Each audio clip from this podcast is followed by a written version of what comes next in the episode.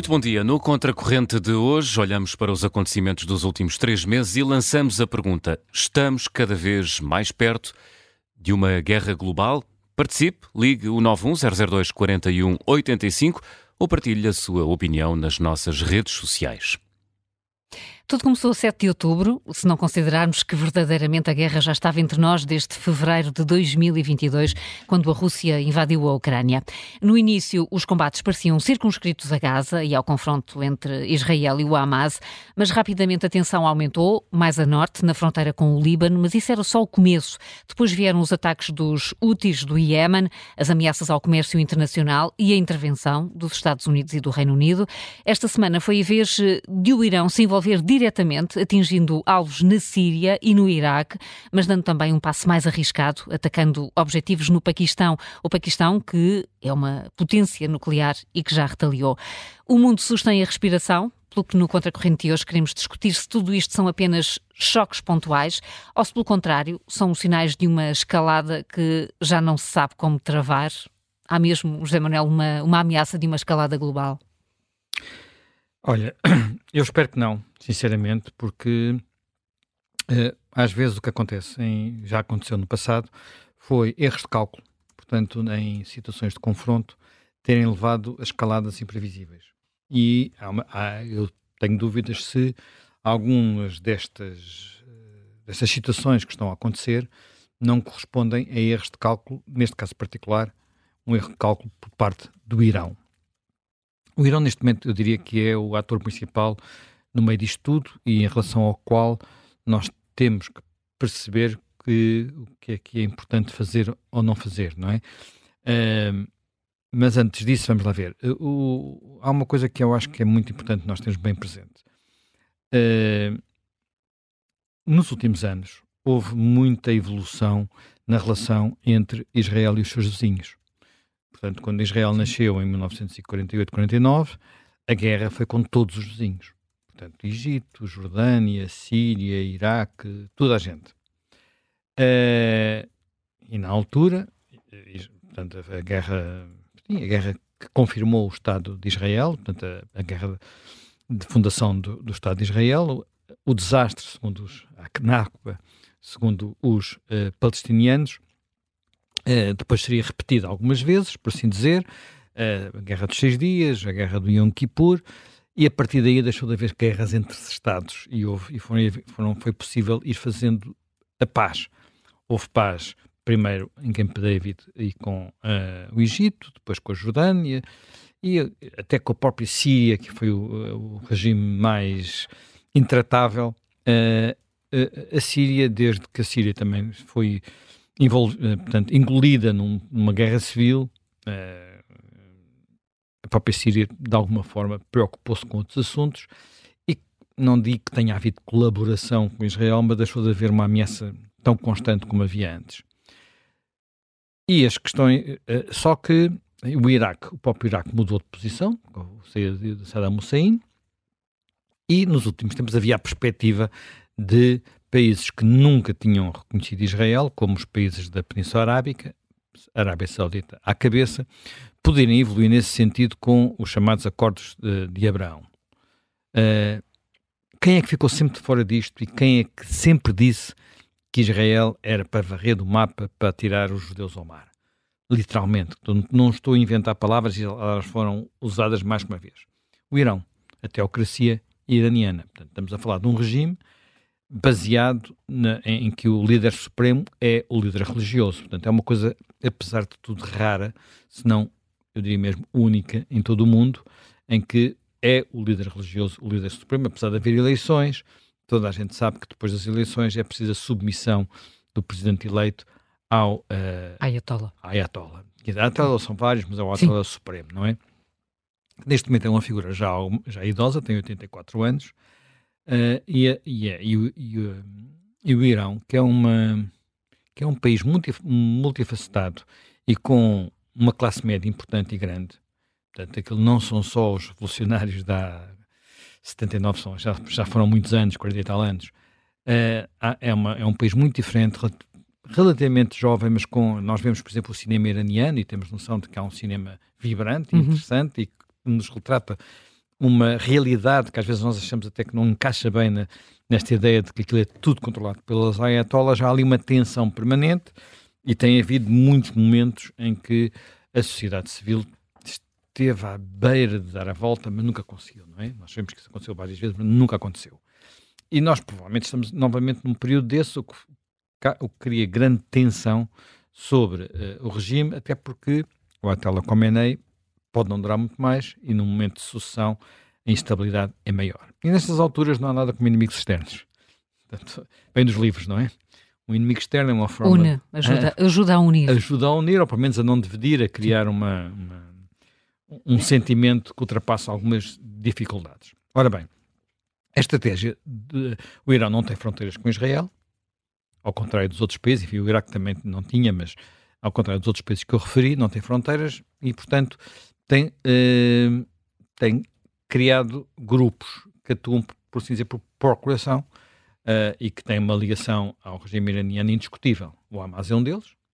Uh, o regime iraniano saudou o que aconteceu a 7 de, de, de outubro, portanto, estamos a falar. Dizer, nós hoje temos uma consciência muito clara do que aconteceu naquele dia, das dimensões do que aconteceu naquele dia, da forma como o, o, o, os, os, terroristas do Hamas atuaram naqueles kibbutz e naquela festa e como violaram, assassinaram, decapitaram, fizeram aquelas coisas todas, portanto, aquela forma que só tinha o objetivo, não tinha nenhum objetivo militar, só tinha objetivos matar, o terror. destruir, terror, e uh, muita gente, mesmo aqueles que apoiam, que, que habitualmente uh, alinhavam com a causa palestiniana, nesses dias epá, ou ficaram calados ou ficaram desconfortáveis. O Irão não. O Irão, tudo bem, disse apenas, nós não planeamos, mas, mas, mas saudamos, não é? O principal grupo uh, financiado, treinado, instrumentalizado pelo Irão é, não é o Hamas, é o Hezbollah. O Hezbollah tem mais armas, tem mais mísseis, tem mais meios, mas fica no está, eh, digamos, tem a sua base no Líbano e é xiita, ao contrário do Hamas, que é de inspiração sunita.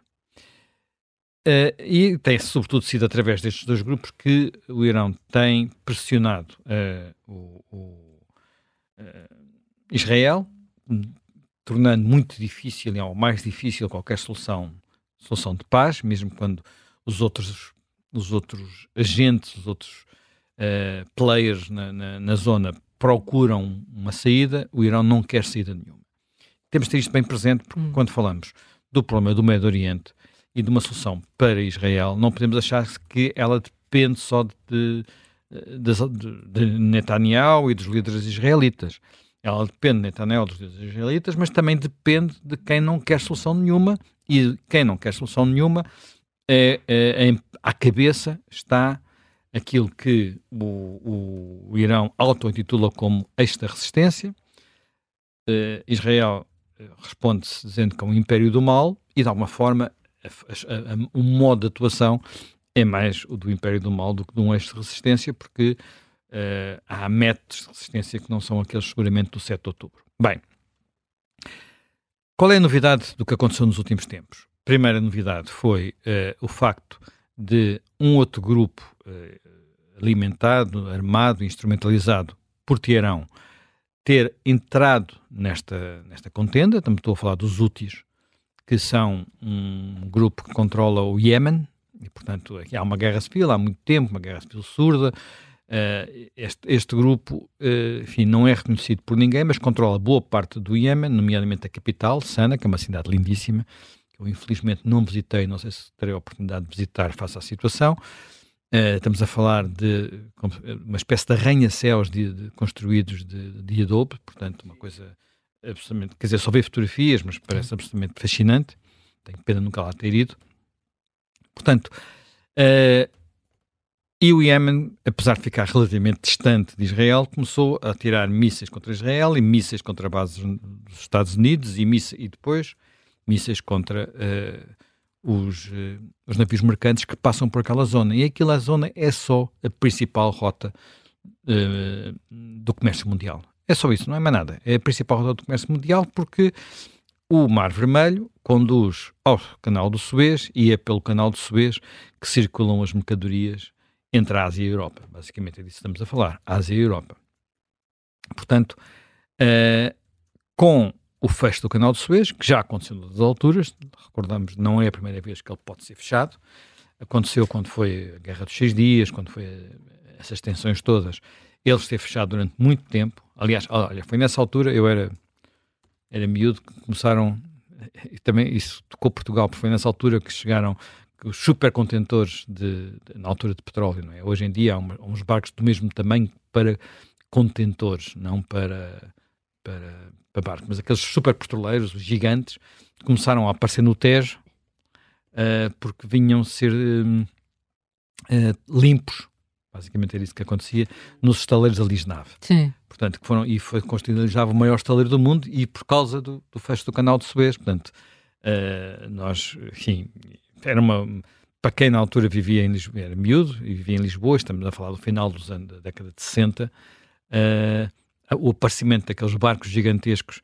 a passar por baixo da, da ponte 25 de Abril, tinha sido acabado, na altura chamava-se Ponte Salazar, e tinha acabado de ser inaugurada, era uma, uma, uma vista incrível, incrível. E, e, ora bem, hoje podemos estar a passar por um período que não sei se vai dar ao mesmo tempo, uh, mas uh, semelhante, e a diferença entre uh, fazer a rota do Cabo ou a rota do Canal de Suez, é uma diferença que nas ligações entre a Ásia e a Europa são mais 11 dias de viagem. Portanto, são, passam de 25 para 34, uh, de 24 para 35 dias, uh, e é, portanto, uma diferença muito, muito substancial, com custos acrescidos enormes, que vão ter, provavelmente, duas consequências a descida da inflação, que é um objetivo da política europeia que não, ainda não atingido dos famosos 2%, uh, se calhar não vai correr tão bem como estava a começar a correr, portanto é uma má notícia, não é? E depois podemos ter também uma quebra no, no crescimento económico, porque começa a haver novamente cadeias de abastecimento que estão, que estão em causa e já há fábricas a, a parar, por, não, enfim, não muitos dias, alguns dias, a Volvo parou três dias, a Tesla aparentemente vai parar mais tempo, a Volkswagen diz que para já não há necessidade de parar, mas com, se isto se prolonga durante muito tempo, se os barcos começam a dar a volta pela Rota do Cabo, pelo Sul da África, é fácil, basta olhar para um, para um mapa do, do, do mundo para perceber que, a diferença que faz. Ora bem, e aqui começou outra, outro ponto de tensão, é, onde nós devemos nos interrogar, que é assim, o, os Estados Unidos e o Reino Unido, mas com o apoio de mais alguns países, a Holanda, a Austrália, uh, resolveram, e bem, primeiro, avisar os úteis que não podiam, estar, não podiam atacar os navios mercantes que estão a passar por ali, trata-se de proteger as linhas de comércio francas, portanto, internacionais, que servem todo o mundo, uh, e depois, se eles não fizessem nada, ia-lhes acontecer alguma coisa começou a acontecer, começou a haver ataques aos, aos, aos úteis, mas uh, duas coisas que vale a pena notar. Primeiro, para todos os efeitos, mais uma vez, quem está no terreno é o Reino Unido e os Estados Unidos. Não há nem a França, nem a Alemanha. Provavelmente somos, os, somos os, os mais prejudicados. A Europa são os mais prejudicados com o fecho do canal de Suez mas a Europa está demasiado ausente de novo daquele território, até porque onde é que estão os porta-aviões, como se costuma dizer, não é? Bem. Uh... Naval não. Exatamente. Literalmente falando. Já acertei no porta-aviões. Já acertaste no porta-aviões.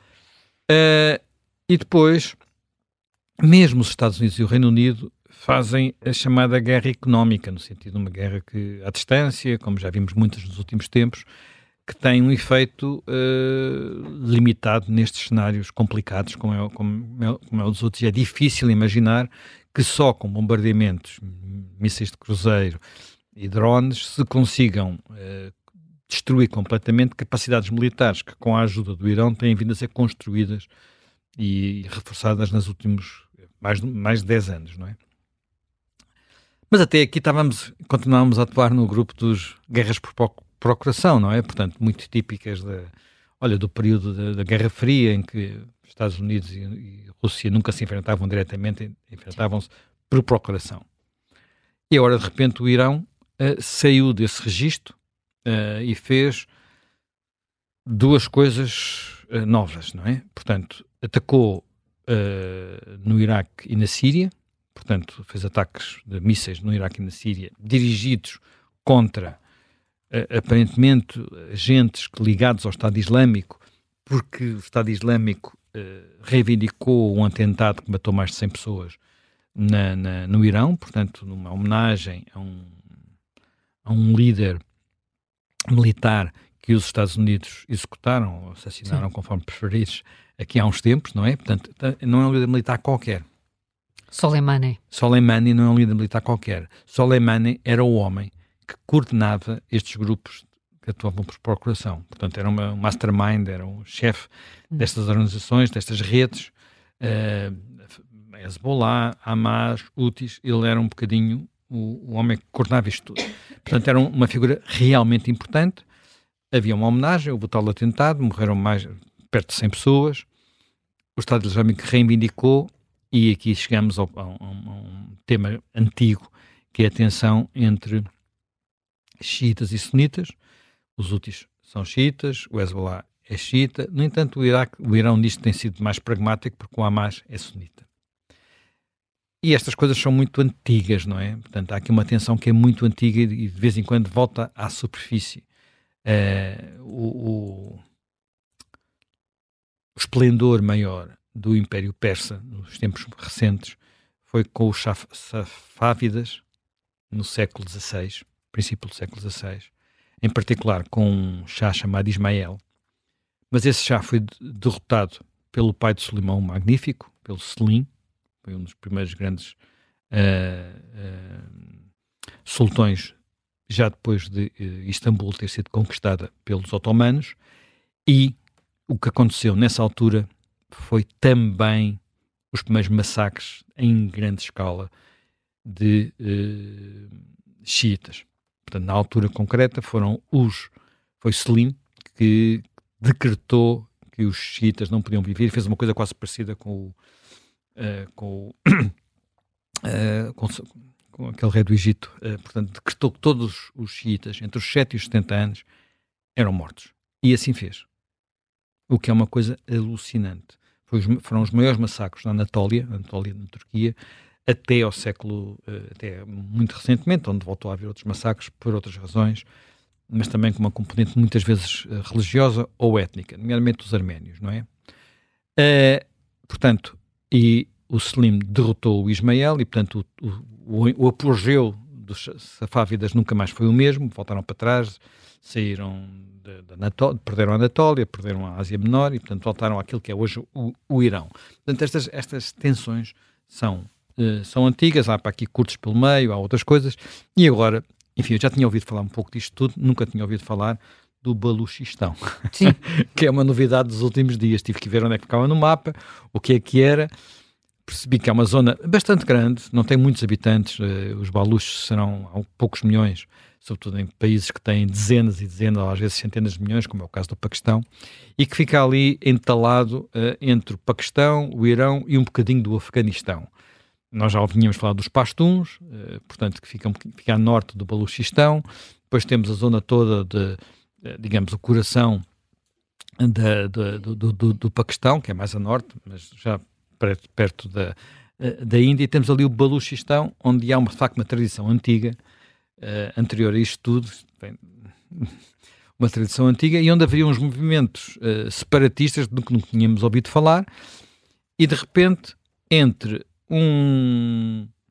Enfim, alguém até assaltou uma esquadra de polícia no sul do Irão que teriam sido um movimento de resistência do Baluchistão, com um nome estranhíssimo, chama-se uh, Jaish al-Adl. Acho que é assim que se diz. Sim.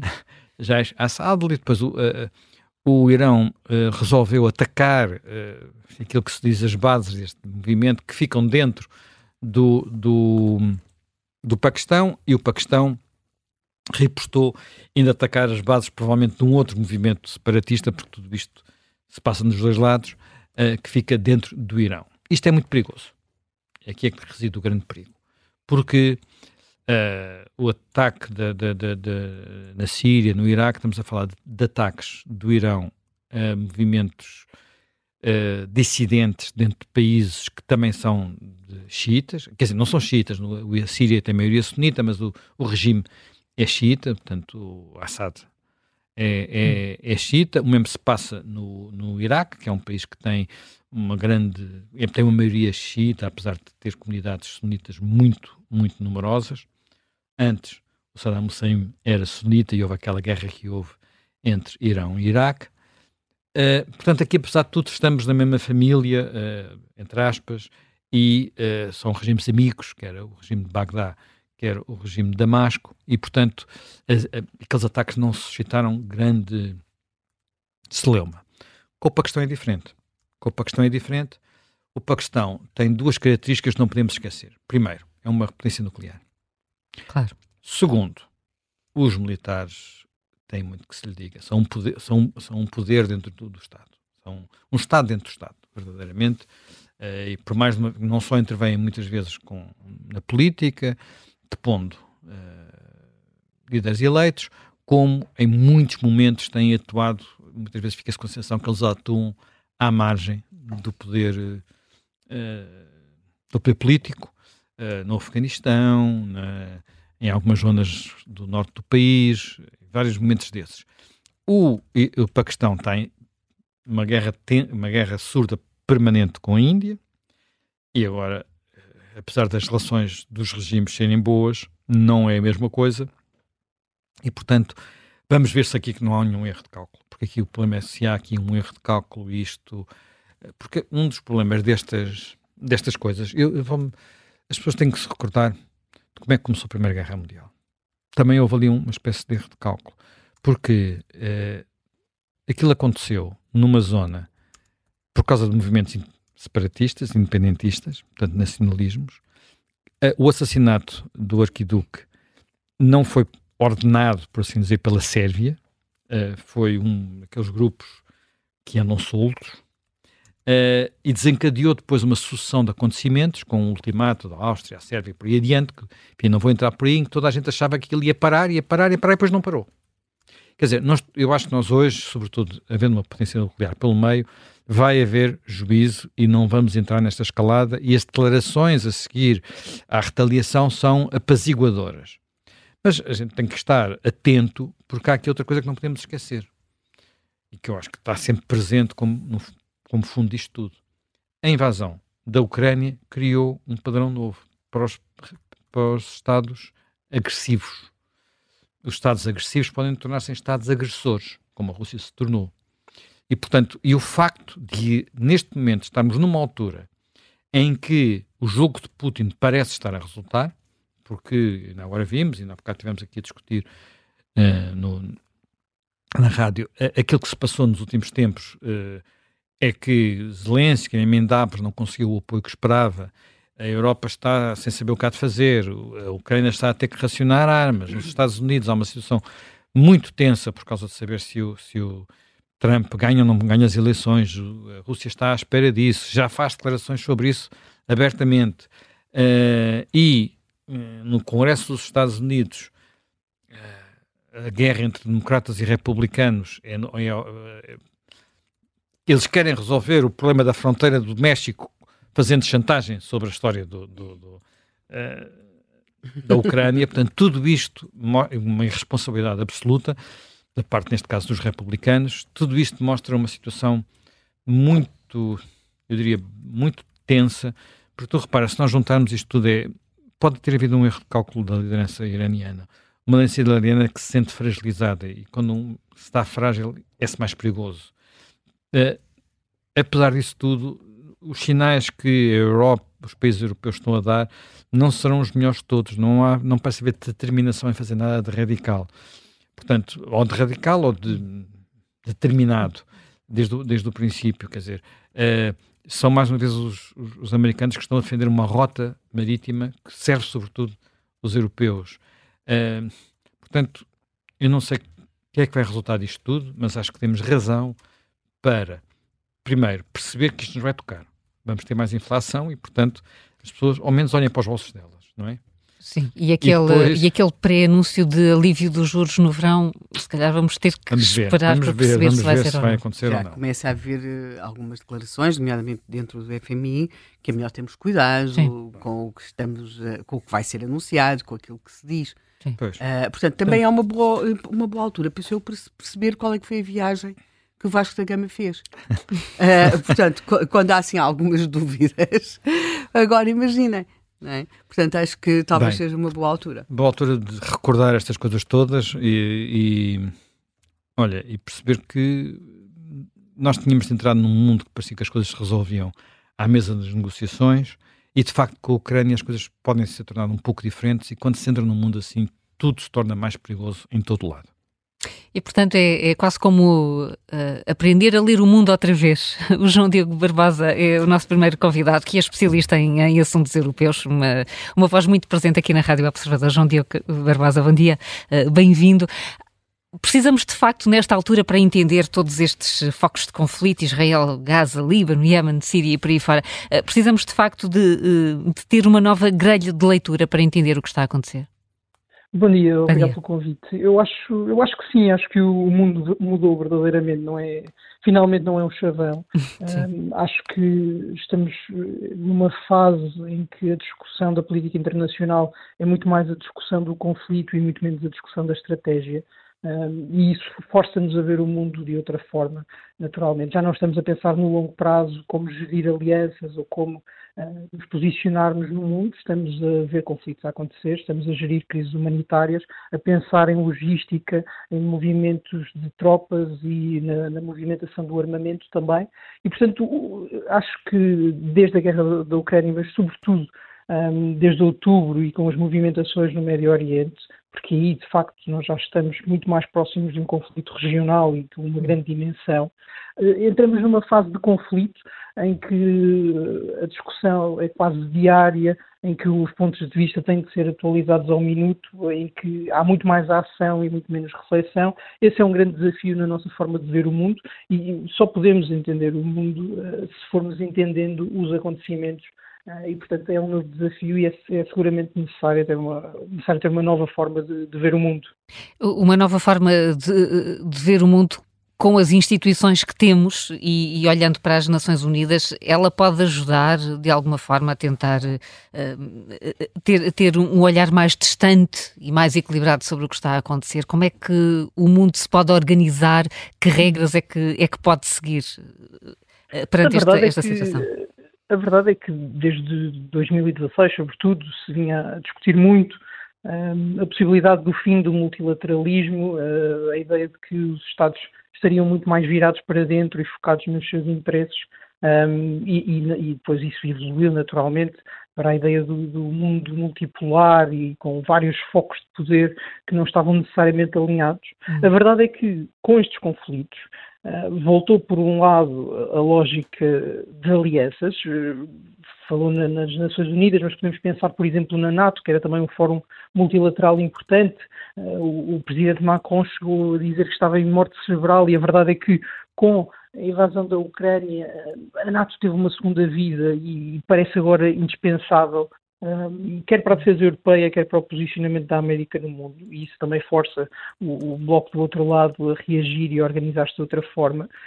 As Nações Unidas uh, enfrentaram um, um, problema gravíssimo e verdadeiramente existencial, primeiro com, com a guerra na Ucrânia. O, o secretário-geral Guterres foi muito lento a responder, não parecia ter uh, uma, uma, indicação muito clara do, do, que é que estava a acontecer no terreno e depois como é que devia reagir. Uh, só muito tarde entrou no conflito. Acho que esse erro foi corrigido, por, porventura, na, na questão depois do Médio Oriente, um, por excesso, ou seja, as Nações Unidas são agora o grande fórum para, para, discutir multilateralmente o conflito no Médio Oriente. Nós vemos todas as semanas discussões, quer no Conselho de Segurança, quer na Assembleia Geral, sobre o cessar-fogo, sobre a condução da guerra um, e os desastres de Gaza, mas a verdade é que se calhar a lógica que faz sentido para, para, interpretar este mundo em conflito é não uma, um fórum multilateral como as Nações Unidas, mas muito mais ideias e fóruns regionais.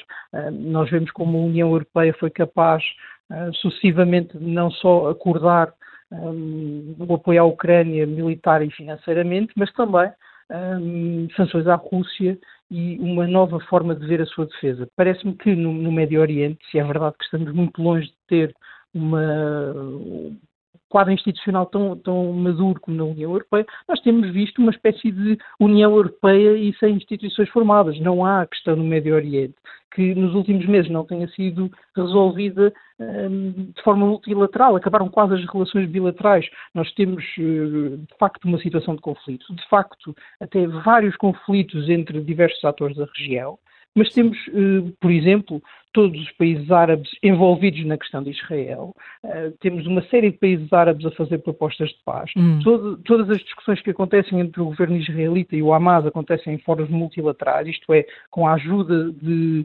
aliados e de vizinhos, o Qatar, os Estados Unidos, a Jordânia, o Egito. A verdade é que me parece que também no Médio Oriente nós temos uma lógica multilateral não global, mas regional a funcionar com, com muita intensidade. E pela primeira vez nós temos uma, um, conflito, se calhar não pela primeira vez, mas pelo menos a primeira vez em muito tempo, nós temos um conflito que eh, empenha quase todo o mundo árabe, não só na, na, na, questão propriamente da guerra e dos combates, mas também na solução da Sim. paz. E, portanto, parece-me que esta lógica de levar o multilateralismo para uma escala menor, mais regional, pode ser, eh, pode ser muito importante Sim. nos próximos tempos, até porque estes conflitos têm uma escala mais do que puramente uh, entre vizinhos. Hum, e, e, portanto, essa, essa lógica multi, multilateral até pode eh, trazer uh, benefícios, alguns, alguns avanços novos em relação a algo que, que, já vimos antes. Relativamente à Europa, João Diogo Barbosa, ela está a conseguir ter uma ideia comum para o Médio Oriente e também uma ação comum para, para o Médio Oriente? É, é, muito difícil para a União Europeia hum. olhar para o Médio Oriente. A verdade é que nós sabíamos que antes do 7 de outubro a União era o principal um, contribuidor, o, a principal fonte de ajuda externa para o território de Gaza. Um, já não é verdade que essa ajuda financeira e que esse, que esse apoio logístico se tivesse convertido propriamente numa capacidade de influência política, isto é, uh, não havia alguém na, na União Europeia que pudesse ligar facilmente Uh, para, para, a autoridade palestiniana, ou, e seria ainda pior para o Hamas, e, influenciar decisões. Um, e vemos como como sempre, a União Europeia ter muita dificuldade de, em traduzir o que é influência financeira, o que é o apoio ao desenvolvimento, em, de facto, influência política, em capacidade de, nas relações internacionais, ter, por um lado, uma postura única, isto é, uma postura da União Europeia para o. Médio Oriente, e depois ter uma capacidade de impor. acho que nós percebemos eh, perfeitamente isso quando comparamos um, a postura inicial da União Europeia com a postura, entretanto, nos primeiros dias após o 7 de outubro. Nós vimos, por exemplo, a Presidente von der Leyen a viajar rapidamente para Israel, mostrar solidariedade, a apoiar os esforços de guerra e, inclusivamente, a aparecer ao lado de Netanyahu. E nos últimos meses o que aconteceu foi que uh, a União Europeia está cada vez mais do lado do cessar-fogo, cada vez mais do lado de um cessar-fogo que seja permanente e que inclua uma solução política. Uhum. E, e, parece que, do ponto de vista estratégico, não há uma ideia de que uh, o Médio Oriente tenha um, um rumo possível que seja interessante para a Europa. Mas a verdade é que é uma zona que interessa à Europa. E interessa à Europa desde logo do ponto de vista do, dos direitos humanos. Não porque a política externa da União Europeia tenha de ser apenas conduzida uh, no sentido de proteger os direitos humanos pelo mundo, ainda que esse possa ser um objetivo até simpático e valioso, mas porque a União Europeia tem já muita experiência naquela região de conflitos que criam uh, crises humanitárias e crises humanitárias que vão parar às suas fronteiras. Não só de, refugiados, mas também depois nos movimentos do terrorismo. A União Europeia ainda não percebeu, mas já devia ter percebido, que os problemas que acontecem no Médio Oriente podem não ter imediata repercussão, podem ser muito difíceis de discutir a 27 Estados-membros, mas são problemas que mais tarde ou mais cedo eh, vão ter um transporte para a Europa e esse transporte raramente é positivo. E, portanto, eh, a União Europeia, vendo eh, não só um, o resultado péssimo que teve uh, o apoio financeiro que durante anos uh, atribuiu ao território de Gaza e vendo agora a crise humanitária que se está a formar, é de facto uma oportunidade perdida não ter uma posição única e comum para a região ou uh, que essa uh, posição única e comum venha a ser a do cessar-fogo permanente, porque, enfim, uh, defender um cessar-fogo é fácil e, aliás, se calhar todas as partes podem acordar que o, que o objetivo é o cessar-fogo, o problema é chegar lá. o cessar-fogo que o Hamas imagina não é o cessar-fogo que Israel imagina, o, o cessar-fogo que o Irão estaria interessado, contendo a sua Sim posição como, como, potência hegemónica, se calhar não é o cessar-fogo que interessa à União Europeia, que interessa a Israel e que interessa aos Estados Unidos, e, portanto, é preciso alguma maturidade na discussão. É verdade que são assuntos difíceis, mas são assuntos que mais tarde ou mais cedo vão chegar à União Europeia e que se não tiverem uma decisão e se não tivermos uh, conjuntamente uma posição mais ou menos clara, mais ou menos definida de quem são os aliados e de qual seria o resultado positivo para os interesses europeus, vai ser muito difícil daqui a uns anos estarmos a correr atrás do prejuízo. Eh, isso aplica-se também à questão da, da instabilidade no, no, Mar Vermelho. Aqui a Europa também se demitiu de uma solução, uh, permitindo uh, que Estados Unidos e Reino Unido uh, tivessem, entrassem eles sim nos, enfim, nos, nos ataques sobre, sobre alvos úteis. Houve uma demissão também, um afastamento da Europa. Um claro exemplo, hum. o que os Estados Unidos defendem a, propósito do, do, Mar Vermelho e da forma de lidar com, com, os úteis, não é propriamente polémico. Os Estados Unidos não estão a atacar alvos civis, não estão a invadir o Iémen, eh, os Estados Unidos estão a proteger o comércio internacional eh, por via marítima e um comércio internacional numa rota que interessa muito à União Europeia. O que aconteceu quando esta coligação Uh, liderada pelos americanos, estava a ser formado, foi que rapidamente dois países da União Europeia roeram a corda e acabaram por dizer que não iam participar, a França e a uhum. Espanha. Um, e sobretudo no, no, lado espanhol nós temos visto o, o, governo de Pedro Sánchez muito mais do lado do Hamas e muito menos do lado de Israel e dos Estados Unidos. Uh, quando uh, na União Europeia se percebeu que França e Espanha não estariam de acordo, foi muito mais difícil encontrar uma posição comum a 27. É, é natural, Espanha e França são Estados-membros importantes. Eh, eh, foi sentido eh, em Bruxelas que também era importante dar uma mensagem de que Israel estava a exagerar na intensidade dos combates em Gaza e acabou por não, não ser possível chegar a um acordo e integrar a coligação. O que vemos é que, novamente, a União Europeia, que depois até tentou emendar a mão e, e desde sempre teve lá alguma presença no, no Mar Vermelho, não no âmbito da coligação, mas no, por cada Estado-membro, o que rapidamente aconteceu foi que tivemos os Estados Unidos e o Reino Unido, uhum. um, beneficiando da sua posição de agora maior autonomia fora da União Europeia, a defender interesses que são interesses europeus, de, de circulação de comércio, de, de navios que vão para a Europa, que passam um, quer pelo Estreito de Aden, quer pelo Mar Vermelho, para chegarem à Europa, e, e percebeu-se também que a União Europeia podia não querer estar do lado de Israel, mas seguramente devia estar do lado dos Estados Unidos e devia estar do lado dos Estados Unidos e da coligação num, num esforço militar que foi extremamente contido, um, assente exclusivamente na defesa do, do, comércio marítimo e que vai ser um esforço difícil. Porquê? Porque os úteis um, não têm propriamente bases militares estáticas e gigantescas para operar uma força aérea, têm uh, plataformas muito móveis e dinâmicas para o lançamento de drones, por exemplo, ou para o lançamento de mísseis, e é difícil combater aí. Não há propriamente estruturas dos úteis que, que possam ser atacadas de uma vez e, e, com isso retirar toda a sua capacidade de ataque. Um, vai ser difícil esta proteção do Mar Vermelho. Os úteis também não são propriamente uma potência militar, mas por causa disso, porque o esforço é complicado, mas não exige uma grande, uh, um grande compromisso de meios e um, grande esforço militar, um, a União Europeia podia, devia ter, eh, ter tido intervenção na, na coligação internacional. O que uh, fica, fica explicado que não fez com essa resistência por parte de dois, dois Estados-membros. Entretanto. José Borrell uh, propõe uma missão naval europeia para proteger o Mar Vermelho.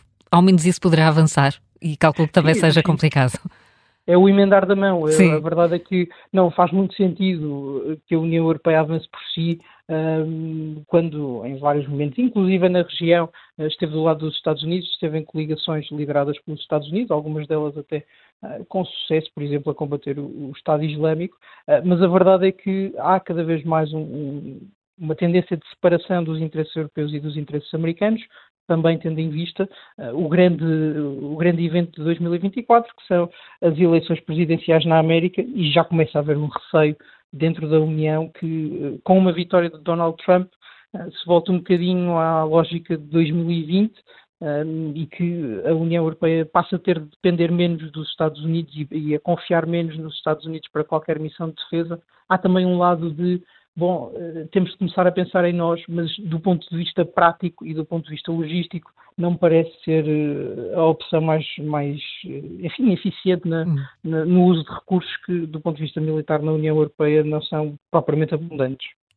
João Diego Barbosa, muito obrigada pela análise. É, eh, de facto, eh, cada vez mais denso olhar aqui para esta zona da região e os efeitos que tem à escala global. Um bom dia e um bom fim de semana. Estamos a olhar para, para o Médio Oriente com a participação, como sempre, dos nossos ouvintes. O Mário Clara está no Reino Unido, é de lá que nos ouve e foi de lá que nos enviou uma mensagem de áudio que vamos ouvir agora.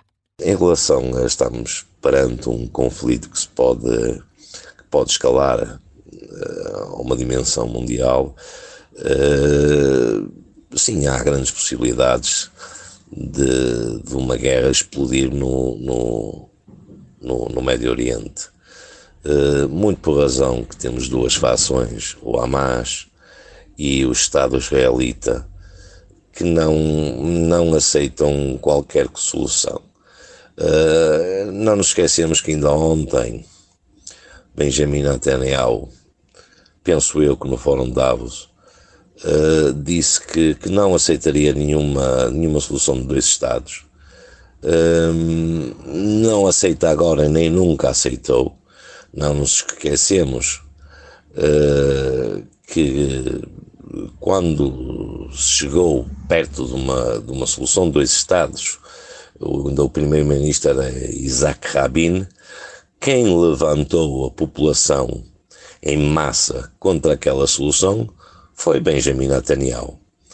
Uh, Benjamin Netanyahu até uh, quem se lembra, quem tem memória, lembra-se que a própria viúva de Isaac Rabin uh, o acusa de ser um dos responsáveis pela morte do marido, que foi morto por um extremista da direita radical israelita.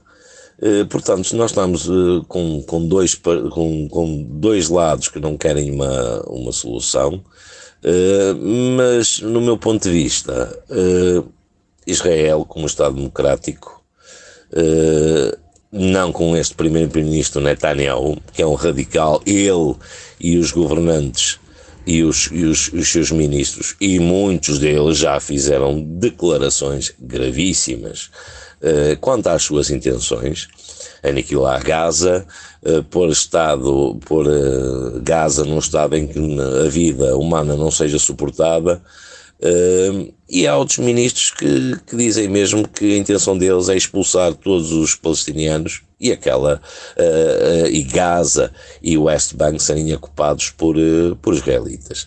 Portanto, falar só do Irão que não quer uma, uma, uma solução, esquecendo deste governo radical de Israel, uh, uh, é só contar metade da história. E eu costumo dizer que meia verdade pode ser uma grande mentira. Muito obrigado, bom dia. Um bom dia também, Mário Clara. Primeira opinião dos nossos ouvintes. Helena Matos, olhando para estes vários uh, pontos acesos de conflito, sim, isto é um escalar da guerra para uma dimensão imprevisível. Bem, isso nós nunca saberemos. Agora, nós temos aqui um grande protagonista nisto, que é um protagonista que se pode tornar mais perigoso na medida em que ele mesmo vive uma crise interna. Grave, estou a pensar no Irão. No Irão.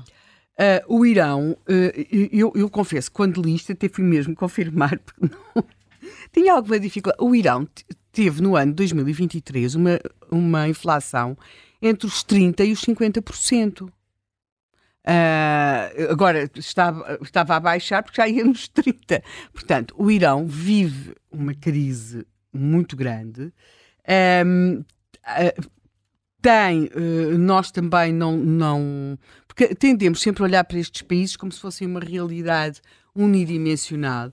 Eu, por razões que se prendem muito com as mulheres, uh, tenho, sigo com algum interesse as notícias, são muito recorrentes as notícias não apenas sobre as prisões, mas também sobre os castigos, as penalizações, as chicotadas, aquelas coisas todas, e portanto acabam por chegar outro tipo de notícias. A crise económica é muito, muito, muito grave. Uh, talvez não.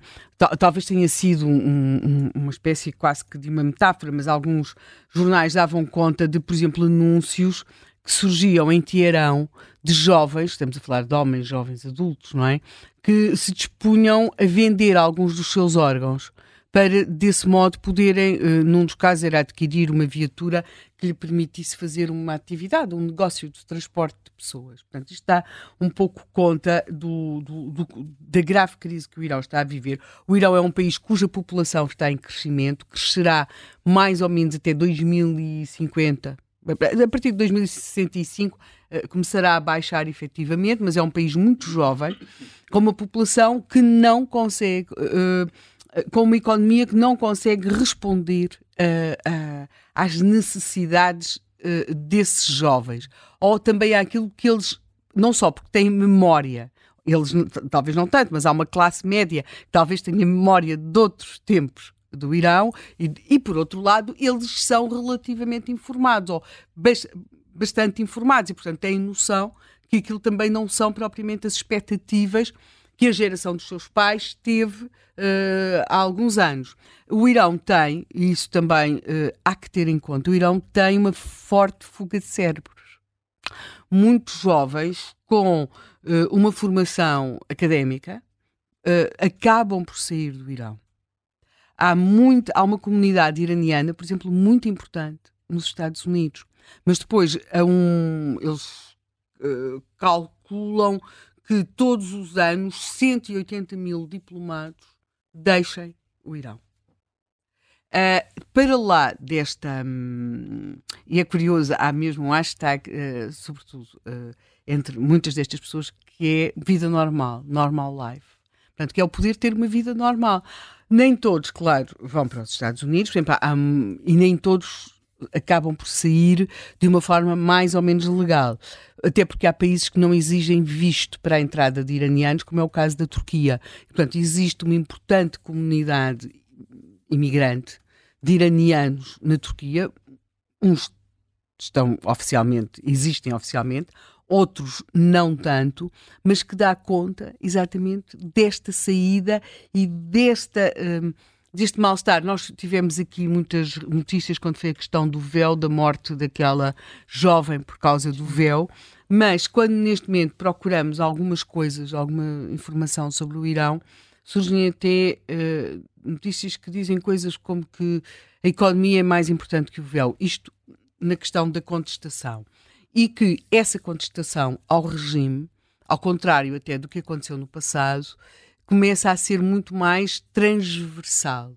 Transversal do ponto de vista social e do ponto de vista geográfico e também ético. Porque se nós vamos falar que são os curdos, já associamos aquilo a um protesto dos curdos. Mas não. Será mais transversal, uh, mais alargada e e é curioso, porque, como também não é preciso estar assim a explicar muito porquê, mas em França existem muitos iranianos, não é? Aliás, foi em França que viveu Khomeini, não é? Portanto, há uma, comunidades importantes, uh, histórias explicam, de iranianos em França. E uh, recentemente nós vimos, uh, eles vão, isto já acontecia no tempo do, do Chá, pois foi acontecendo sempre, Khomeini regressa à França, regressa ao Irão num avião da Air France Uh, eles têm sempre várias personalidades eh, de diferentes uh, quadrantes, consoante é o regime em Teherão, mas uh, alguns têm vindo a alertar, nomeadamente entre essas personalidades que estão exiladas em França ou que não estando exiladas não consideram seguro regressar ao Irão. E note mesmo em França às vezes pode não ser completamente seguro. eh, porque uh, o longo braço de Tiarão uh, às vezes chega ali a, a, à França. Mas há uma, uma entrevista que, com, com um antigo deputado, um antigo parlamentar iraniano, que agora vive em França, que é o Ahmad Salamatian, Deus me perdoe e Allah também pelos erros de pronunciação, tudo isto, que, que, veio, que, que deu entrevista ao Le Monde, foi, foi no final do ano passado, e ele diz a, verdadeira crise do regime terá, isto é o título, a verdadeira crise do regime terá lugar a quando a morte da Ali Khamenei. Eu lembrei-me disto quando o Zé Manuel estava a referir aqui a questão. Nós temos a liderança, neste momento, é muito, muito, muito idosa. O regime não se sente num momento de força. Pela o regime do Irão, pela contestação interna, pelos gravíssimos problemas económicos, que são uh, uma economia que é incapaz, e que já é vista como incapaz de responder aos anseios de uma parte muito significativa da população. Porque nós temos sempre aquela ideia, pois que o regime tem muito apoio nas regiões montanhosas, aquelas coisas todas, mas a, a crise até está a levar não apenas para migrações de iranianos para outros países, mas também a movimentações populacionais dentro do próprio Irão. E, portanto, o regime não se sente num momento fortalecido e, para mais, a sua própria liderança. Nós sabemos sempre que os ayatollahs têm alguma idade, mas neste momento há aqui uma. Um, um, quase que um sentimento de, de, de, de debilidade. Ora, nesses momentos de debilidade interna, criar um fator externo de diversão e que provoque uma união uh, é, é, uma, é uma tática uh, que funciona, uh, pelo menos a curto prazo funciona. Logo, o Irão está num momento que eu creio em que é particularmente perigoso. Não é apenas a questão de pensarmos, também me parece mais ou menos óbvio, não é? Que Putin tem procurado criar e, e, de alguma forma estimular todos os conflitos possíveis e imaginários para desfocar a atenção dos aliados de Kiev para outros conflitos, vemos isso. Eh, eu acho, aliás, que aquilo que aconteceu ehm, no ataque do Hamas a Israel eh, explica-se nesse enquadramento, mas o Irão é suficientemente importante para só por si nos trazer preocupações. E, sobretudo, sabendo que está, não, não há pior momento que aquele em que, em que os regimes que têm determinado tipo de forças, ou que têm força, se sentem fragilizados. Portanto, não, não há momento maior perigo para os seus vizinhos e para, ou para o mundo. Estamos a falar de potências nucleares, tudo isso. Portanto, eu acho que uh, o Irão, neste momento, pode não ser, uh, eu acho que era uh, a CNN Portugal que tinha qualquer coisa como que louco, uh, momento loucura, era qualquer. não, o título é Irão encurralado, ataca três países. mas há outros títulos na imprensa nacional e internacional que falam em loucura. Mas não, pode não ser. E eu não acho nada que seja uma questão de loucura. É uma coisa que em português e noutras línguas se chama fuga em frente e que uh, para regimes encurralados uh, ou para governantes encurralados uh, acaba por, por, funcionar. Portanto, neste momento, agora voltando à tua pergunta, se isto pode escalar, já está a escalar. Agora é aqui, vai escalar até onde, não é? Hum. ou seja, o escalar sim, faz sentido da, por parte de muitos protagonistas que escale, que vá crescendo nessa escala. O grande, o grande problema é quando os protagonistas que acham que vão sempre conseguir controlar a escala perdem o controle da escala. Portanto, eh, eu aqui realmente há a questão dos úteis, há tudo isso, há o Líbano, mas neste momento eh, esta questão do Irão, a grande fragilidade do regime pode torná-lo o protagonista improvável uh, que acontece sempre, ou que aparece sempre, quando aquilo que era uma subida de tom e de escala calculada uh, se perde o controle. O Bruno Cardoso Reis é, é, historiador, é também coordenador do doutoramento em História e Defesa do ISCTE, um participante aqui no Gabinete de Guerra e nos cinco continentes também. Uh, Bruno, bom dia. Uh, obrigada por estares também hoje no, no Contracorrente. Há aqui um eco, mas eu acho que isto vai ficar resolvido. Bruno, uh, ouvias aqui a Helena, uh, Helena Matos a falar do caso do Irão. Tem, tem de facto funcionado como, como um fator de instabilidade e o maior fator de instabilidade neste momento na região? É, olá, bom, dia a bom todos. Dia. Uh, sim, acho que isso é, é, bastante claro. Ou seja, eu eh, até com os meus alunos eh, costumo dizer o Médio Oriente não é um barril de pólvora, são uma quantidade de barris de pólvora, todos muito próximos uns dos outros, uh, e quando um rebenta, há sempre o risco que os outros comecem também a, a rebentar, não é? Uh, portanto, temos aqui múltiplos conflitos. Com, com, razões, com razões históricas, com, enfim, com até argumentos legítimos de diferentes partes, mas a verdade é que temos, sobretudo, um problema de base eh, ao qual, eh, em relação ao qual o Irão tem tido um papel, um protagonismo fundamental, que é temos Estados muito frágeis, eh, muitas vezes Estados fragmentados e até colapsados, guerras civis. Temos o exemplo da Síria, temos o exemplo do Iémen ou do Líbano, não é? Ehm, temos muitos grupos armados, milícias, grupos armados, diferentes grupos étnicos, religiosos, etc obviamente temos também o conflito Israel-Palestina e eu aí também eh, não sou daqueles que acham que só houve erros e oportunidades perdidas de um dos lados. Acho que eh, quer os líderes palestinianos, quer a liderança israelita, sobretudo nos últimos anos, têm responsabilidades importantes. agora, a verdade é que não se pode reduzir tudo ao conflito israel-palestiniano. Também não se pode atribuir todas as culpas ao Irão. O Irão, em muitos casos, explorou, eh, digamos, oportunidades que lhe foram criadas. Agora, é verdade que o Irão é, é dos principais uh, promotores de um modelo, no fundo, de ação externa que passa por uh, promover conflitos indiretos, que passa por uh, armar milícias, armar grupos, armar, no fundo, criar aliados em, em grupos terroristas, em, em, grupos de guerrilha. E, e, portanto, esse é um dos grandes fatores de instabilidade, de, de violência, de conflito no, no Médio Oriente do qual, obviamente, as principais vítimas são, são as populações civis depois dos diferentes uh, países. Um, o, aqui a questão do, do, do, digamos, desta última escalada entre o Irão e o Paquistão, uh, no fundo tem este lado de ironia, uh, que é, estes são dois países que estão a, fazer o mesmo tipo de ataques que em muitos casos, por exemplo, atacaram os Estados Unidos ou Israel por fazerem, contra grupos armados que o estão uh, a atacar, sendo que eles foram, uh, sobretudo o Irão, mas também o Paquistão, foram dos grandes promotores deste tipo de grupos armados. Sim. E, portanto, no fundo, estão um pouco a provar do seu próprio eh, veneno, estão a ver os custos da própria receita que eles, no fundo, foram promovendo por todo o Médio Oriente. E estamos aqui a falar, de facto, como dizias, de vários focos com razões históricas até muito diferentes: Iémen, Síria, Irão, Iraque, Paquistão.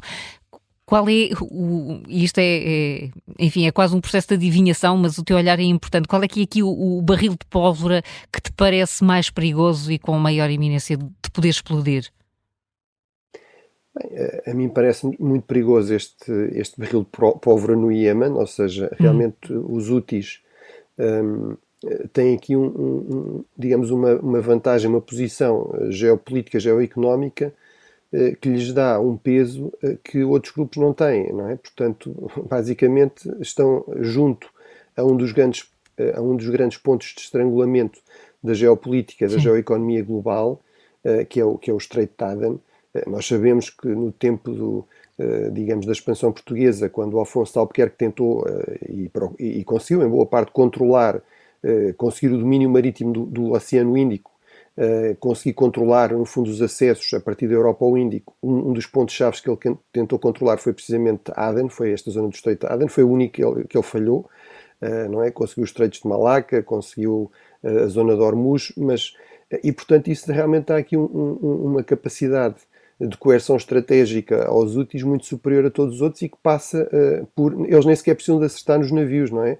Uh, isso felizmente tem sido evitado graças, sobretudo, à intervenção norte-americana. É muito importante dizer isso.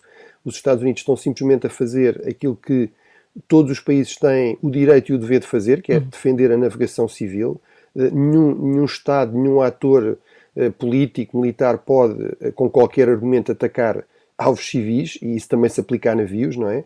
Uh, e, portanto, é muito graças aos Estados Unidos que as coisas não têm sido piores, mas o problema é que, uh, mesmo sem, sem afundar navios, mesmo sem matar marinheiros, uh, só o risco acrescido que os úteis criam já, já funciona aqui como um estrangulamento desta via vital para, para a segurança económica global e, sobretudo, europeia. Portanto, eu acho que esse é o ponto neste momento mais perigoso, o que está mais ativo.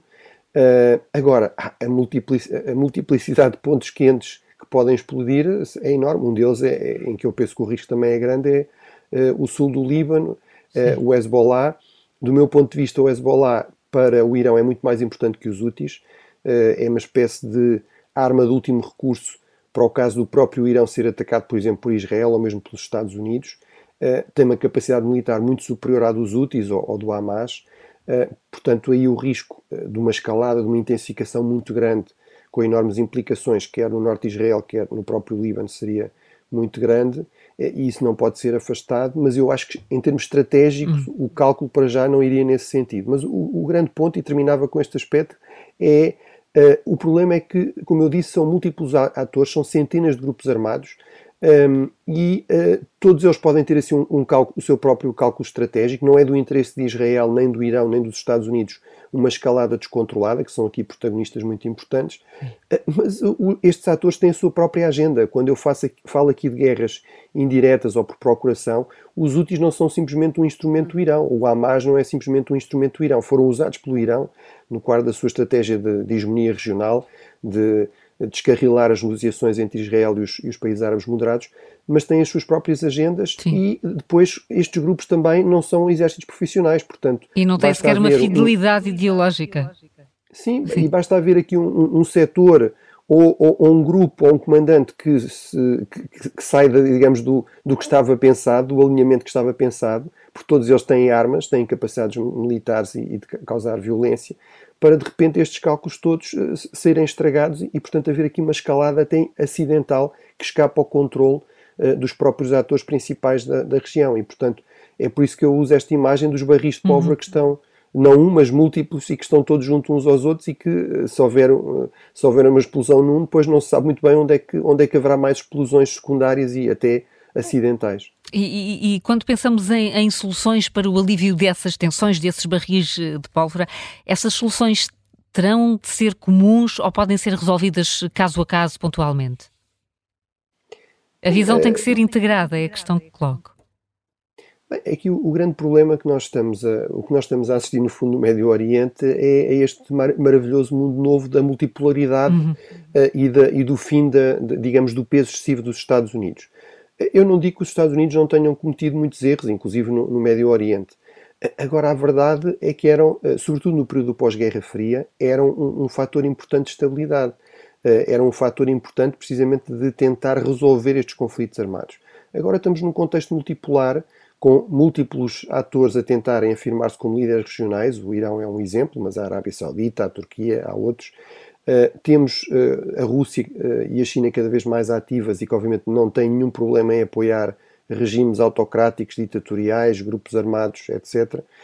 e, portanto, tudo isso torna muito mais difícil qualquer tipo de solução. Portanto, acho que temos de ser muito claros e muito realistas a esse respeito. Estamos num mundo mais perigoso e uma das regiões mais perigosas, mais propensas à violência, já era o Médio Oriente, agora ainda é mais o, o caso onde é que eu acho que pode haver alguma, digamos, alguma esperança de solução? É que os Estados Árabes moderados, eh, que têm interesse em estabilizar a região, que não têm interesse em eh, gerar conflitos que os podem afetar, eh, que querem promover o investimento e o desenvolvimento económico, parecem perceber que isto realmente não é favorável todo para eles e, portanto, podem criar aqui uma, uma espécie de ligação no sentido de fazer pressão sobre as várias partes para evitar uma escalada descontrolada, isso já não seria mau, e eventualmente para tentar aqui uh, novo, um novo esforço para chegar a compromissos. Há, há por exemplo, uh, notícias de que uh, há um plano árabe de paz para, para a questão entre, entre Israel e a Palestina.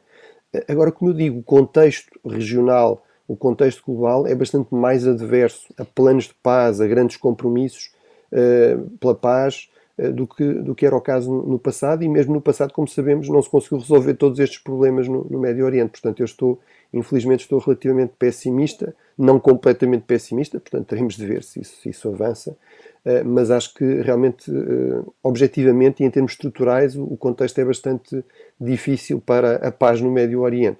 Até se conta aquela piada que eu já contei múltiplas vezes, mas acho que, uh, que mostra que a questão também não é só de agora, do Papa João Paulo II, que teria dito que há uma, uma solução milagrosa e uma solução realista para a paz no Médio Oriente, a solução milagrosa é as partes todas entenderem-se e chegarem a um grande acordo de paz regional.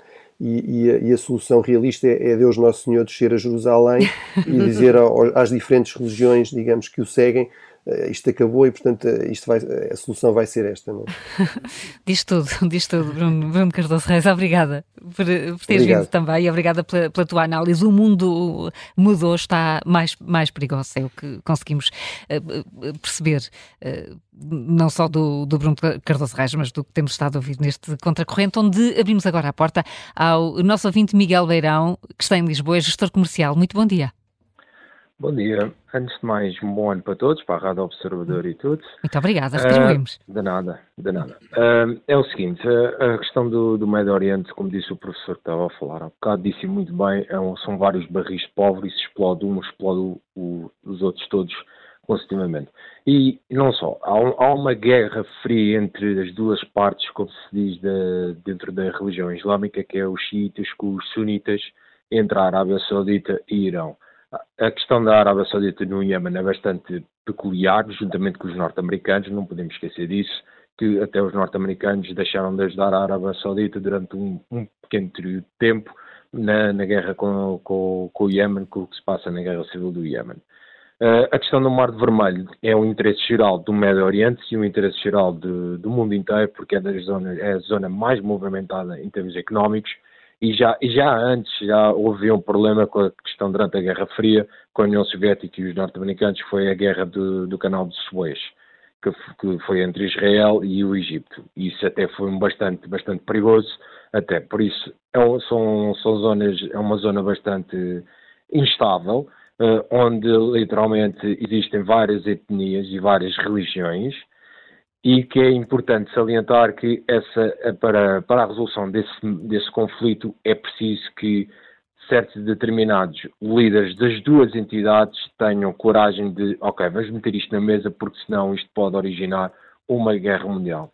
O, o, o jornalista disse muito bem que isto parece um bocadinho parte com a Primeira Guerra Mundial, onde existe um, um mundo multipolar, em que já não é só os Estados Unidos, já é os Estados Unidos, já é a China, já é o Irão, já é o Paquistão, já é até Israel e até a própria NATO. Infelizmente a Europa tem que, tem que subir mais um bocadinho no palco internacional em termos de forças armadas. A França já está, já está a, a investir muito mais no, no orçamento militar para cumprir pelo menos 2% da NATO, juntamente até o próprio Reino Unido e até um bocadinho da Alemanha por causa da Ucrânia.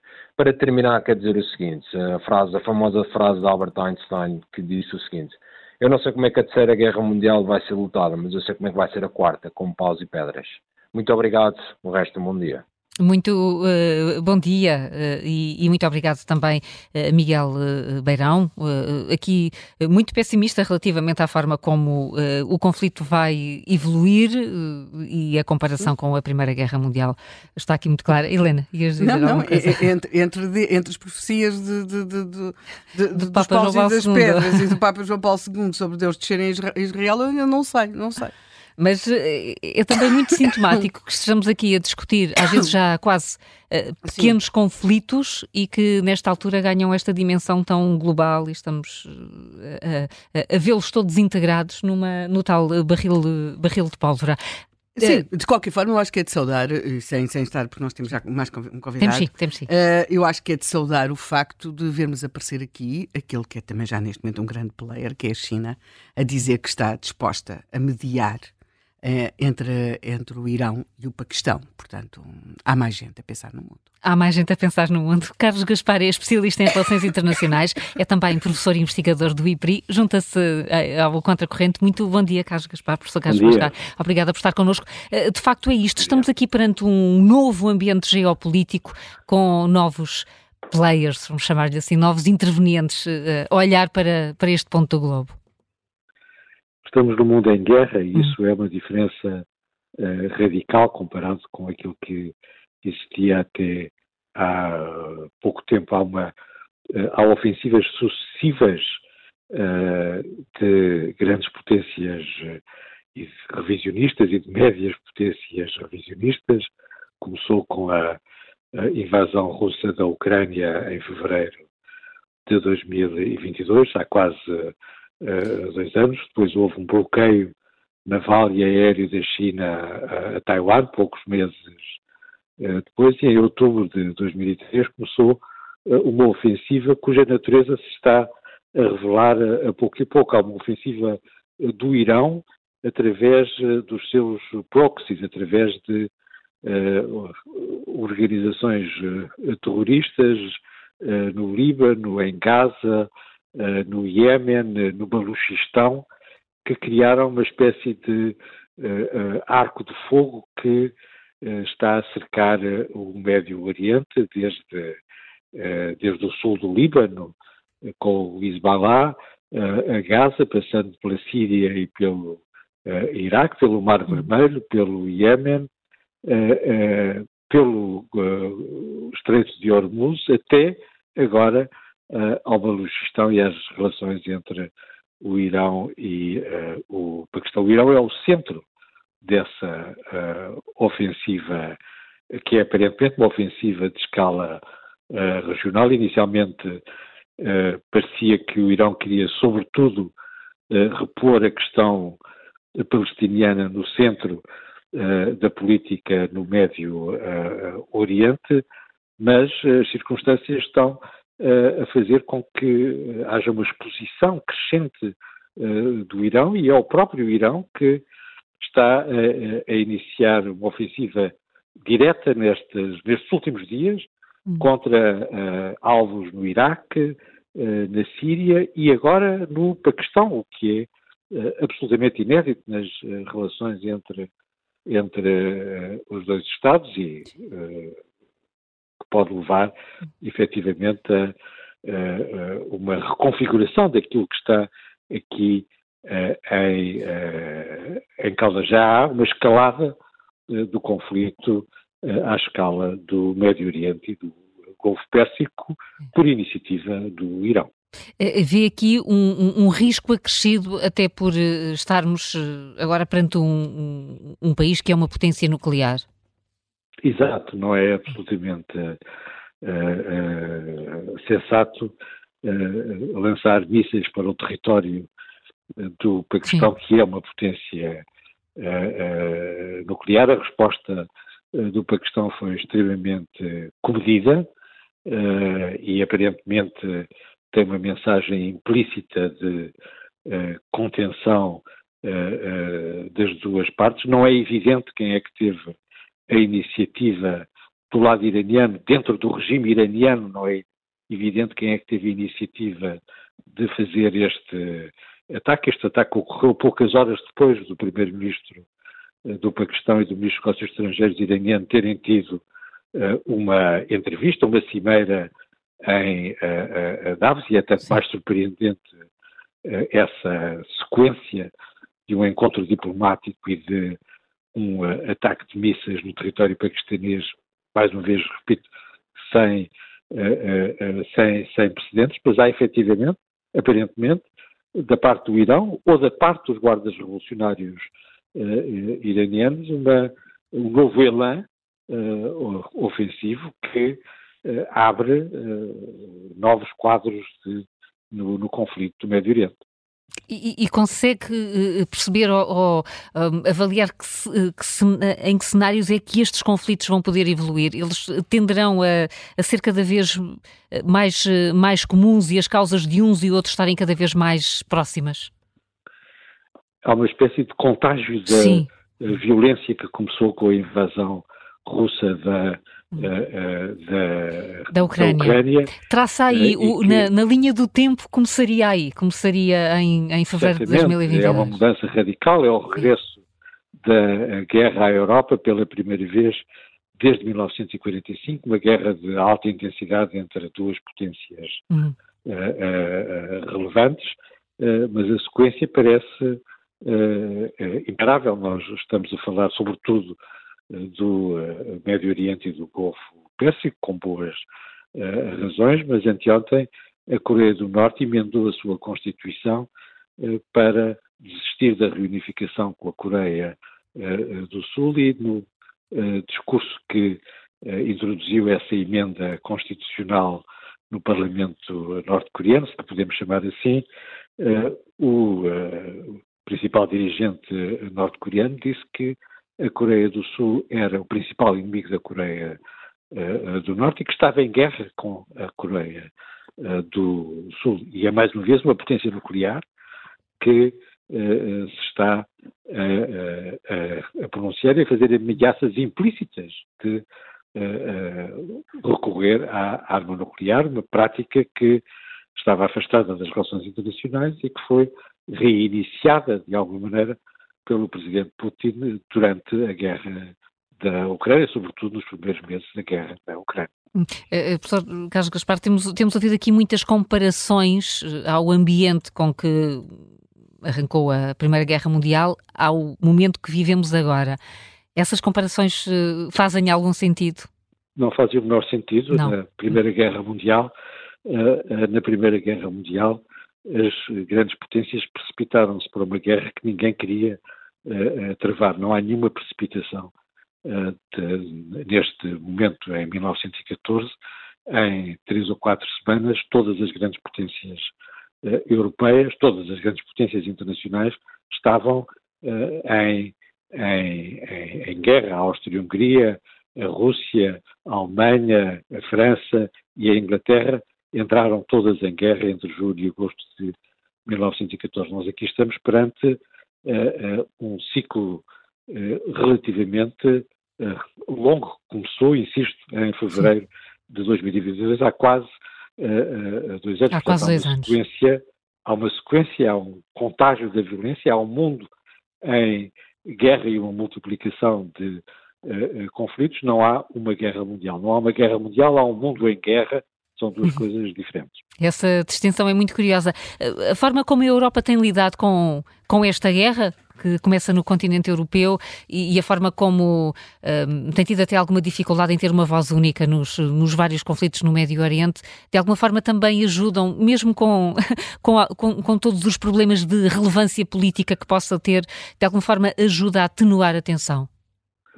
A Europa teve uma resposta uh, uh, magnífica à invasão russa da uh, Ucrânia, ao contrário do que tinha acontecido no passado, designadamente com a anexação da Crimeia. A Alemanha anunciou o seu rearmamento, a União Europeia está preparada para alargar as suas fronteiras e integrar a Ucrânia, a Finlândia e a Suécia entram na NATO, os Estados Unidos regressaram à NATO ao lado dos seus aliados uh, europeus.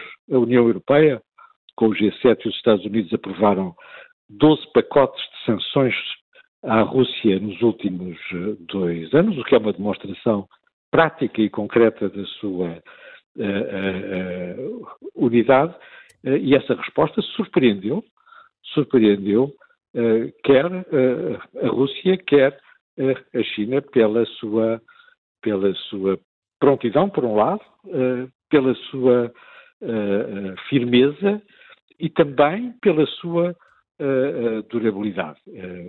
não se pode dizer que o mesmo, a mesma unidade existe em relação ao Médio Oriente, mas o Médio Oriente é, para os países europeus, uma questão comparativamente secundária comparada com a guerra da Ucrânia, que, como disse, é uma guerra europeia. E é por isso que, que a União Europeia também teve posições diferentes e conseguiu ter uma voz única relativamente à Ucrânia e não uh, noutros pontos do globo. É o mais importante, na minha opinião, é a questão da, a, da Ucrânia e, e vale a pena voltar a insistir, a resposta da Europa, da Alemanha, da Grã-Bretanha, mas também da França à a invasão russa da Ucrânia é uma resposta uh, sempre tardia, sempre uh, limitada, mas apesar de tudo coerente, consistente, duradoura uh, e que revela uma determinação inabitual do lado dos europeus em resistir à expansão imperial da Rússia e em garantir a continuidade do Estado ucraniano. E mesmo em relação à, ao conflito no Médio Oriente, a a Alemanha e a Comissão Europeia tiveram uma posição coerente e firme desde uh, o, primeiro, uh, o primeiro momento. A França, uh, por uma vez, está relativamente próxima das posições da Alemanha e continua a denunciar os massacres do Hamas como a origem deste, deste conflito, que me parece particularmente importante. A Grã-Bretanha também. Há depois outros Estados menores, como a Espanha, que estão a revelar, por um lado, que têm a continuidade da sua política para o árabe, vem do tempo do franquismo, e também acentuada por uma forte linha anti-americana que aparentemente está a marcar o governo esquerdista do primeiro-ministro Sánchez. O que ajuda a explicar essa posição. Professor Carlos Gaspar, muito obrigada pela sua análise. Obrigado. Um bom dia e um, e um bom fim de semana.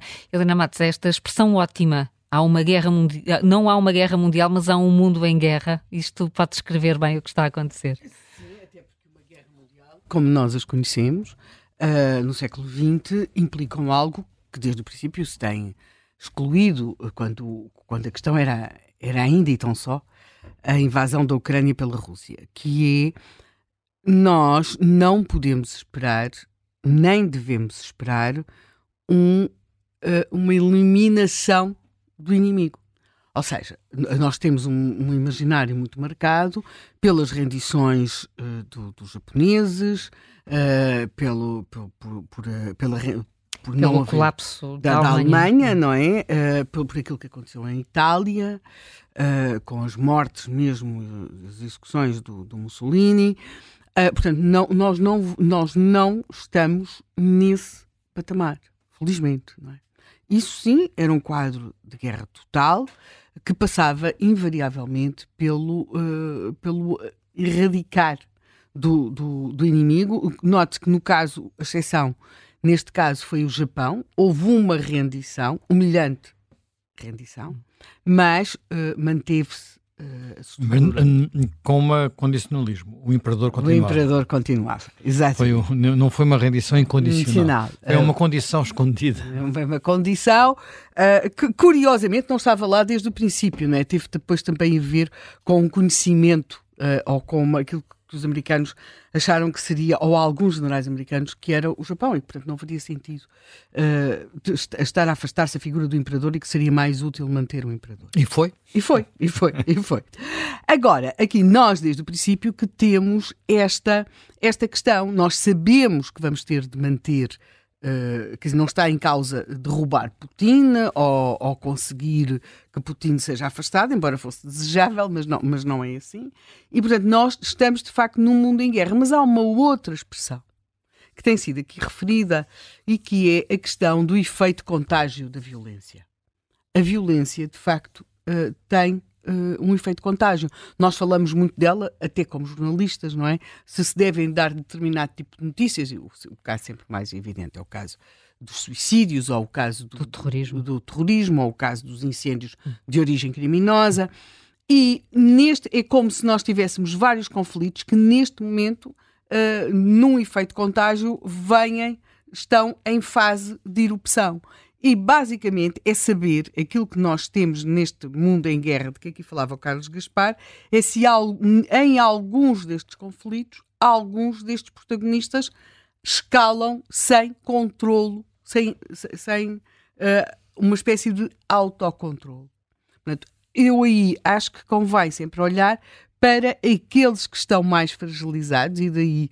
Uh, Deixa-me só fazer diz, aqui um diz. pequeno parênteses, que é assim, quando foi a guerra de Yom Kippur, uh, a diplomacia americana e soviética, na altura era, enfim, não havia Rússia, era a União Soviética. União Soviética, acabou por ser determinante. O equilíbrio que se chegou, Sim. de, uh, Kissinger foi central, central nele, uh, não foi obtido apenas pelos protagonistas no terreno. É evidente que foi determinante o, os tanques do, do Ariel Sharon e essas coisas todas. Mas depois, aquilo que parou os tanques, quem parou os tanques do Ariel Sharon foi o Kissinger. Eu, eu creio que hoje o Blinken não para nenhum tanque israelita, nem tem a, certe a certeza de que, por exemplo, aquilo que na altura a União Soviética conseguia dizer ao Egito e a outros protagonistas, hoje haja alguém capaz que o Irão consiga dizer aos úteis, por exemplo. Só para dar Sim. Agora, a, a, escala de dependências destes países, daí que eu tenho visto como muito interessante a entrada, a entrada não, a vocalização por parte da China, porque a China está lá um, já há algum tempo, uh, de, necessidade de mediar o conflito. Uh, e, de que é, e de que o conflito não pode escalar. Uh, o mundo tem, uh, e nós, nós falámos aqui do Paquistão, do Líbano, do, do Irão, da Rússia, da Ucrânia, da Síria, da Jordânia, mas é, é, tudo isto, na minha opinião, é menor, apesar de poder ser muito grave, é menor do que aquele outro conflito que está no subconsciente de cada um de nós e, e que nós temos quase como no Harry Potter, não dizemos o nome, porque hum, que é para ver se não que é Taiwan.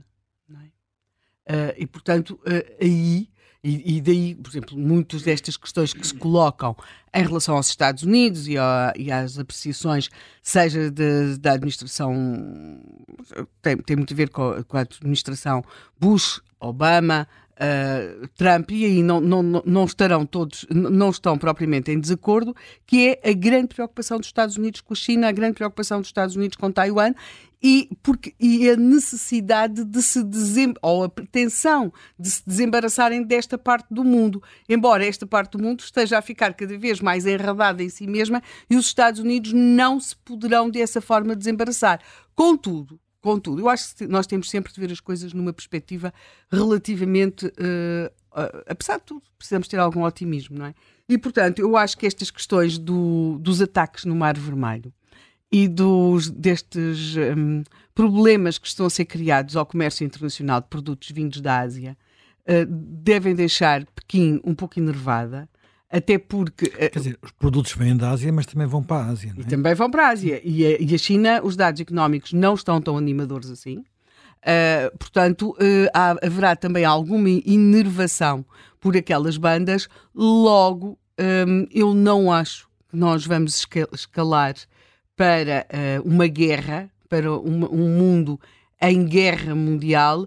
Acho sim que vamos ter vários conflitos, vários uh, com maior ou com menor escala, mas uh, provavelmente não é do interesse nem de Pequim, nem de Moscovo que isto escale para lá do, do que está previsto e é preciso também termos um bocadinho de realismo.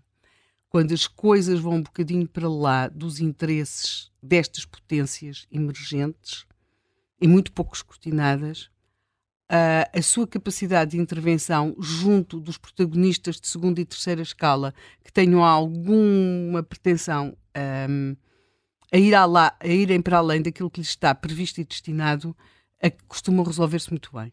Uh, e longe de, de, das notícias e dos holofotes.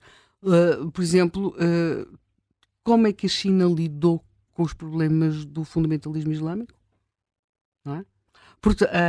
Logo, uh, não creio que uh, vamos para já para uh, um mundo numa espécie de, de, de, regresso a uma guerra mundial. Uhum. Acho que estamos num mundo em guerra. Outra coisa é se nesta equação se juntasse Taiwan. Mas esse é um assunto demasiado sério para ser falado agora. olha, eu não sei se tu viste o filme Black Hawk Down. Sim. Acho que nós vimos, não é? Daquele, do realizador de Napoleão, mas talvez sim, sim. Uma, parece que melhor que Napoleão. Eu não vi Napoleão ainda. Uh, também não. Também este não. foi em Mogadishu. Mogadishu. Uhum. Bem, esse, esse filme retrata uma situação Horrível. que há um antes e um depois. O antes é o tempo em que os Estados Unidos acreditavam que de alguma forma podiam, com homens no terreno, controlar situações descontroladas. O depois é esta ideia que tudo se resolve com os drones, uns joysticks e umas coisas à distância, uh, até porque a outra situação que aconteceu depois disso e que também já foi muito marcado pela forma, pelo exemplo do Black Hawk Down, foi a intervenção no, na, na, na, no Iraque e depois no Afeganistão, uhum. portanto não correram nada bem e portanto vamos ter um mundo em que uh, se espera que as coisas não se descontrolem e ninguém vai fazer de tentar pôr ordem nesse, nesse, nesse nesse descontrole. Pelo menos ninguém europeu ou americano, digamos. E uh, neste mundo há uma coisa que é completamente nova relativamente ao que se passava nessa altura e nesse tempo. E essa coisa nova chama-se China, porque a China não tinha um papel na área internacional e não fala apenas da economia, fala do resto, uh, que tem, sobretudo com Xi Jinping. Uh, aquilo, a China surpreendeu-nos nos últimos tempos, designadamente neste, neste teatro de operações, digamos assim, quando conseguiu aquilo que aparentemente era impossível, que foi uma aproximação entre o Irão e a Arábia Saudita. A, a, a ideia é que o Irão e a Arábia Saudita iam continuar a ter guerras por procuração também, não é? designadamente no Iémen e noutras, e noutras frentes daquela região, que se uma evoluísse para ter uma arma, arma nuclear, o caso do Irão, a Arábia Saudita também ia acabar por ter uma arma nuclear, uh, naquela, naquela na, na, como representantes máximos do mundo do xismo e do, e do sunismo. E de repente, por via da China, isto, houve uma, houve uma, uma, uma aproximação entre, entre estes dois países. Como é que a China vai gerir estas situações? Eu acho que nós temos pouca claridade sobre, muito pouca claridade. Eu não consigo, pelo menos, ter sobre, sobre este, esta evolução, até porque as coisas, mesmo aos chineses, não têm corrido de acordo com os planos. E há e, outra coisa: os chineses nunca meteram homens no terreno.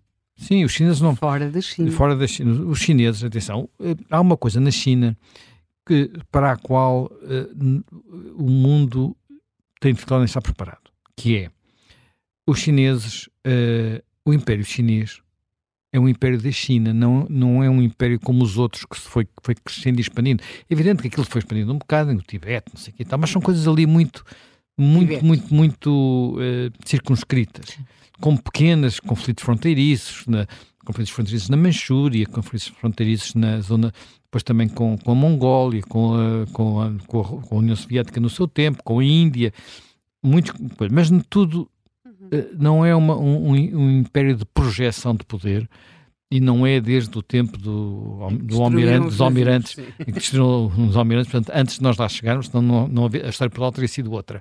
Não tivessem eles destruído os seus navios mundo. todos. E do mundo, seguramente. Bem, com uh, nos últimos anos isso parece estar a ser um bocadinho diferente. E, e é diferente com o projeto da, da nova Rota da Seda, portanto, da que eles estão a construir e a projetar a sua força para outros lados, e uh, também parece diferente como algo que temos dado pouca atenção, mas que é muito relevante e que também perturba as linhas do comércio mundial, que são as ilhas artificiais uhum. que os chineses estão a construir no Mar do Sul da China, em terrenos disputados, designadamente com as Filipinas, e onde já houve tensões, e continua a haver tensões, e que não está uh, e que não é, não é aceito pela, pela, pela direita internacional. De repente havia ali um, umas águas com, enfim, baixas e tal, eles construíram lá umas ilhas, é uma coisa, os chineses são capazes de fazer estas coisas, não é? Portanto, uh, é, um, é um, um fator de perturbação. O que é que eles pretendem? É apenas controlar as rotas de comércio ou é mais do que isso?